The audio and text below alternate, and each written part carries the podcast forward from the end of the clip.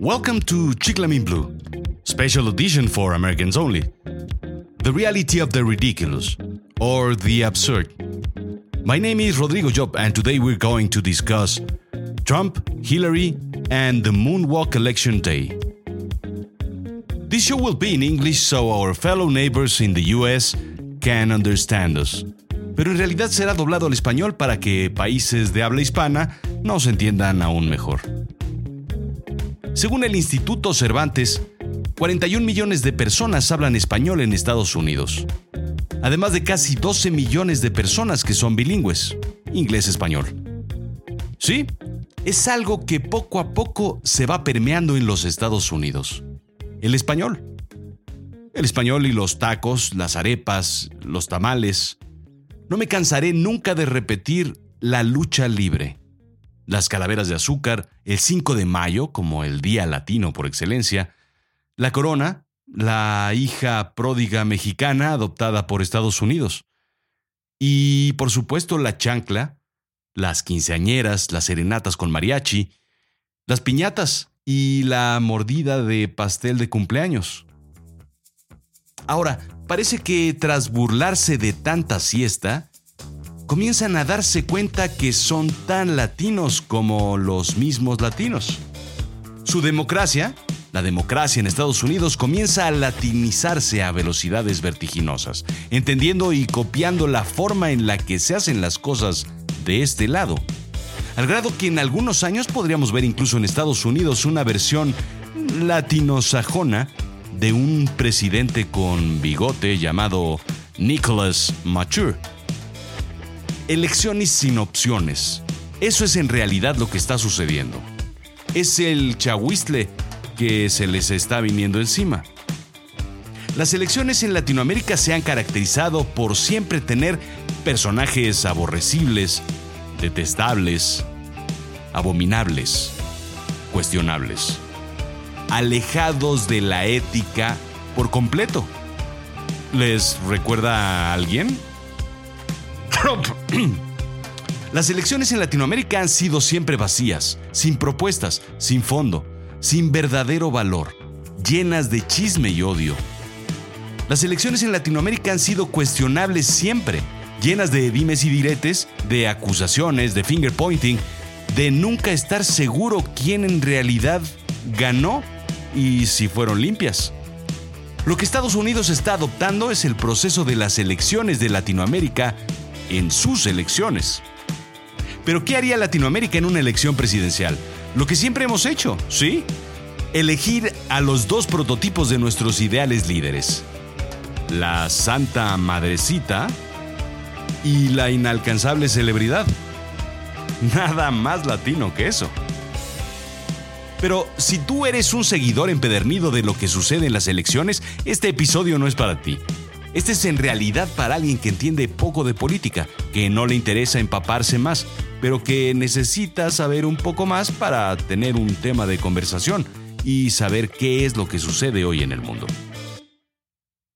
Al día de hoy han habido dos debates. Hillary gana ambos debates. El primero de una forma determinante. El segundo, mm, cómodamente. No noquea a Trump. Trump sigue vivo. Las razones no son del todo claras. La cosa es que la abuelita de Piolín y Silvestre no ha mostrado una apabullante agresividad. ¿No sabe cómo noquear a Trump? O tal vez no le interesa noquearlo, no vaya a ser que le cambien al sparring. Y a fin de cuentas, pues, pues necesita un villano para la segunda y tercera parte de la película, y no hay mejor villano que Trump. Le recomendaría que vieran los debates, pero... Ah, qué flojera. Mejor les voy a recetar de YouTube un par de episodios de El Coyote y el Correcaminos. Con eso se darán una idea clara de lo que está sucediendo. Cada comentario de Trump es un producto de la marca Acme, que ah, le vuela la cabeza o le explota en las manos o lo saca disparado al espacio o es arrollado por un tren al caer enfrente de las vías. Lo único que no ha hecho Trump es sacar un letrero que diga ¡Ouch! Pero ya que hablamos de bombas, explosiones, pistolas y bombardeos, hablemos entonces de la guerra, uno de los temas más importantes y apasionantes en la Unión Americana. Si hay algo que quedó claro dentro del segundo debate, es que sí, sí habrá guerra en los próximos años. Hillary propone un poco la estrategia de armarse hasta los dientes. En realidad armar a las tribus aliadas en Medio Oriente para ir por la cabeza de Abu Bakr al-Baghdadi, el nuevo Bin Laden, digamos, o el nuevo Hussein, o el nuevo Gaddafi, en fin, el villano en turno. Es en realidad la cabeza del Estado Islámico de Irak y Siria, o ISIS como es mejor conocido. La idea es que alguien local, bien armado y con conocimiento del entorno, haga el trabajo sucio que hay que hacer. Trump, por otro lado, haría todo lo contrario de lo que ha hecho Obama. En su caso, pues sería como hacer, hacer lo que hizo Obama, pues, pero justo lo otro. No lo contrario, sino hacerlo al revés. O sea, no al revés, sino hacer justo, exacto, o sea, sí me entienden, ¿no? El hecho es que en realidad ha dejado claro que no tiene idea de qué quiere hacer. No tiene un plan. Y pues la cosa es, pues, bombardearlos a todos. ¿Pero cómo? Dejó claro que empezaría bombardeando la casilla A1 y después seguiría por la casilla A2 y A3 y así hasta llegar a la A10. Posteriormente continuar con B1, B2, B3 y así sucesivamente hasta encontrar todos los blancos o los barquitos en la batalla naval, hasta el J10, que es la última casilla. Esa sería más o menos la estrategia de Trump. Es tan grave, tan grave como pedirle a un niño de 5 años que diseñe los fuegos artificiales de Disney es darle las llaves de tu coche a Charlie Sheen o dejar que un tipo como Peña Nieto se siente en la silla presidencial. Es la crónica de un desastre anunciado. Trump propone bajar los impuestos a los empresarios para que inviertan nuevamente en Estados Unidos, en vez de que inviertan en otros países como México y China. Factores que, bueno, pues beneficiarán nuevamente a los empresarios y no a los trabajadores en realidad. De igual forma, se le preguntó cómo lo ha cambiado la campaña. Bill Clinton es mucho peor que yo, contestó. Es un acosador y un violador. Nadie ha sido peor en la historia del mundo mundial que él, y Hillary Clinton también atacó a las mujeres. Pero, pero, ¿cómo lo ha cambiado la campaña? Ella, ella borró unos mails. Sí, pero, ¿cuál es su estrategia? No, pero, totopos. Al final, en los negocios es más fácil llevar la agenda de un debate o de una conversación o de una negociación por donde quieras. Es más fácil contestar lo que quieres y cuando quieres. Pero ojo, en la política hay que rendir cuentas a alguien más, al jefe. Y en este caso él no es el jefe. El jefe es la gente que vota, el ciudadano de a pie.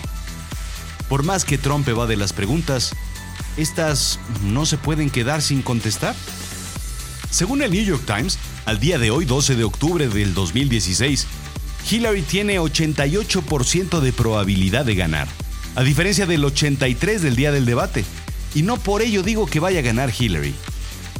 Soy de la idea que siempre es entretenido ver la lucha libre, ¿o no? El espectáculo, los lances, las patadas voladoras y algo de sangre.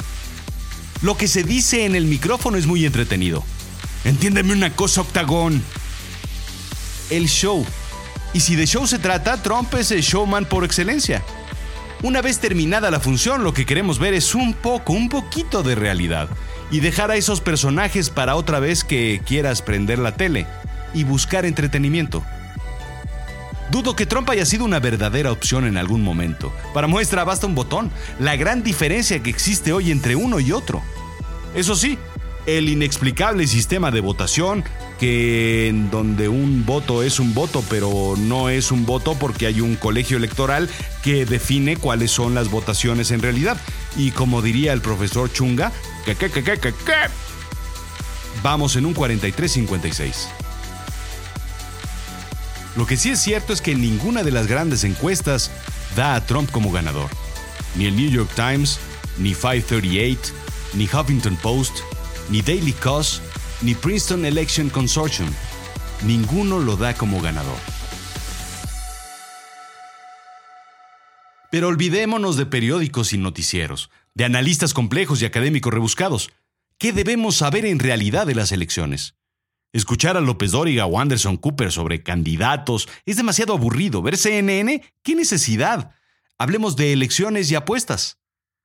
Apostar por Hillary Clinton paga 1.18 dólares en bwin.com al cierre de esta edición y 5.0 por Donald Trump. Los sitios de apuestas también dan como ganador a Hillary Clinton en este momento. Significa que si tienes una lanita por cada dólar apostado en Hillary, podrías ganar 1.18. Son 18 centavitos. Eso es ir a la segura. Y por cada dólar apostado por Trump, ganaría 5, en caso de su victoria. Esto ya empieza a ser una apuesta. Pero, ¿por qué tal diferencia? No fue solo lo que Trump dijo y no dijo durante el debate. En recientes días se libera una nota en la que estoy seguro que todos hemos escuchado, aunque este no es el foro para repetirlo, aunque sí para comentarlo. El famoso comentario del autobús. Ya saben cuál. El último video... Permítanme corregir. El más reciente video, porque estoy seguro que no será el último video que veremos de Trump antes de las elecciones. El más reciente video mostró a Donald hablando de las mujeres. Este es un comentario de baños de gimnasio, comentó para defenderse durante el debate. Tal vez como en los baños donde el Milusos bañaba mugrosos, los baños del Moyocoyo allá en Eje Central. Lo que es cierto es la indignación incluso de sus copartidarios demócratas. Yo creo que hubiera sido más creíble que apelara a que recitaba algunas líneas de las películas de Rafael Inclán y Manuel Flaco Ibáñez, esos textos ricos en gramática y albures que evocan a la secundaria. Pero incluso sus compinches del partido dijeron lo siguiente sobre sus comentarios. Yo tengo hijas de 15 años y no puedo verla a los ojos, dijo Jason Chaffetz. Soy padre de tres hijas, dijo Steve Cortés. Como abuelo de dos niñas hermosas, no hay forma de excusar a Trump, dijo Jeb Bush. Mitt Romney dijo que es denigrante para las mujeres, para nuestras hijas, para nuestras nietas. Pero esto es lo que verdaderamente colmó el plato de Estados Unidos. El hablar de las mujeres. Ese fue el nivel más bajo de Trump. ¿Qué pasa si lo escuchamos de la siguiente forma?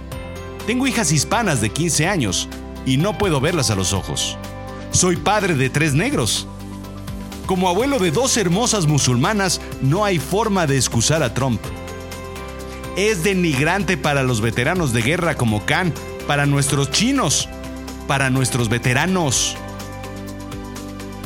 Pero con esto pierde otra vez.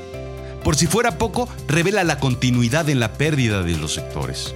Después de perder a los mexicanos, a los negros, a los musulmanes, a las mujeres, las minorías se le están acabando.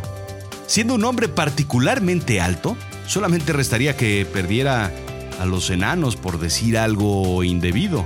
Considerando su leonina y hermosa cabellera, solamente falta que desprecie a la comunidad alopésica y también los pierda. Nahuales, licántropos, siameses y demás freaks. ¿Sabe algo, señor Trump? Ellos también votan. Pero vamos a otras cosas. TV Notas marca en una de sus editoriales sobre las rencillas entre Thalía y Paulina Rubio, sobre los asuntos de incomunicación que Tongolele o la desgarradora historia de Sabine Moussier y la enfermedad que pudo dejarla paralítica. Lo mismo le sucedió a Trump y a Hillary. Chismes, chismes y chismes de telenovela. Al puro estilo Televisa o Telemundo, imaginemos.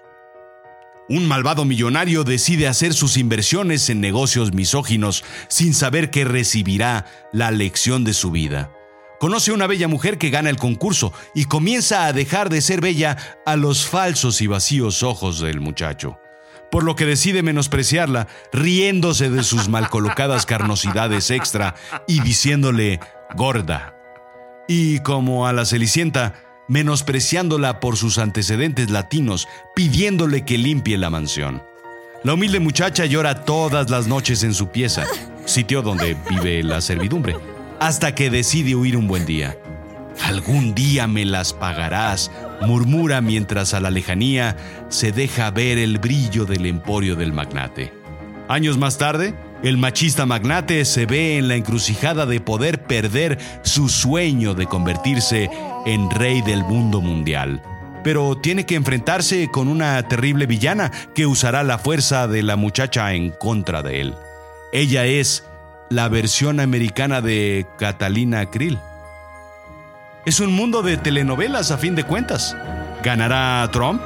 ¿Ganará Hillary? Hay que ver el final. Pero, ¿saben algo? No hay mejores escritores de novelas que los economistas. En un análisis publicado por el National Bureau of Economic Research, Alan Blinder y Mark Watson de la Universidad de Princeton hacen un análisis que va hasta la Segunda Guerra Mundial para medir la magnitud en el desempeño económico de las administraciones demócrata y republicana, al intentar encontrar una explicación del comportamiento de Estados Unidos.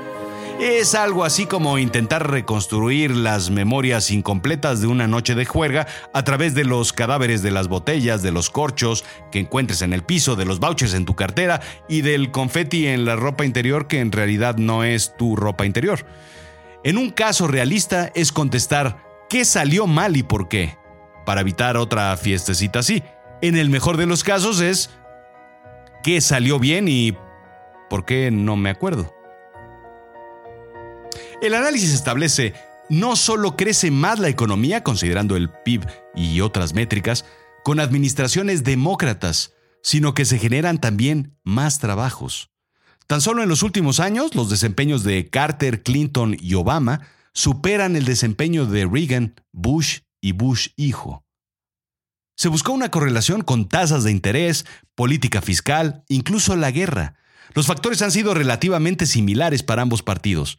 La gran diferencia es haber tenido la buena fortuna de administrar en momentos de altos precios de petróleo y el índice total de productividad, que mide mejoras tecnológicas, educación y procesos de negocio. También altamente fuera del control del presidente, según los economistas. En realidad el voto se mueve por algo muy sencillo, el estado de ánimo del votante, basado en la economía. Si está bien, seguirá votando por el mismo modelo. Si está mal, cambiará al otro modelo. Según este análisis, la economía se comporta de manera relativamente similar si gana uno u otro. En fin, yo no estoy seguro de querer llevar a Trump al nivel de fascista, pero sí lo catalogo como un empoderado, avaro, narcisista. Su interés está más allá de conquistar los bienes raíces, la televisión, las mujeres y ahora la presidencia del país más poderoso. Es un gran hombre de negocio. Eso no puede negarse. Les vendió a los republicanos el espejito más caro de la historia de la política americana, solamente porque ellos quisieron comprarlo.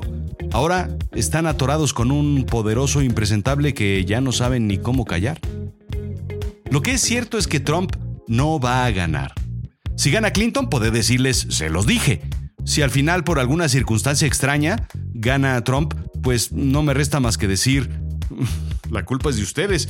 ¿A quién se le ocurre hacerle caso a un podcastero como yo? Esto fue Azul Chiclamino, la realidad, perdón. This was Blue Chiclamin, the reality of the absurd. I am Rodrigo Job. Please follow me on Twitter, arroba Rodrigo-Job.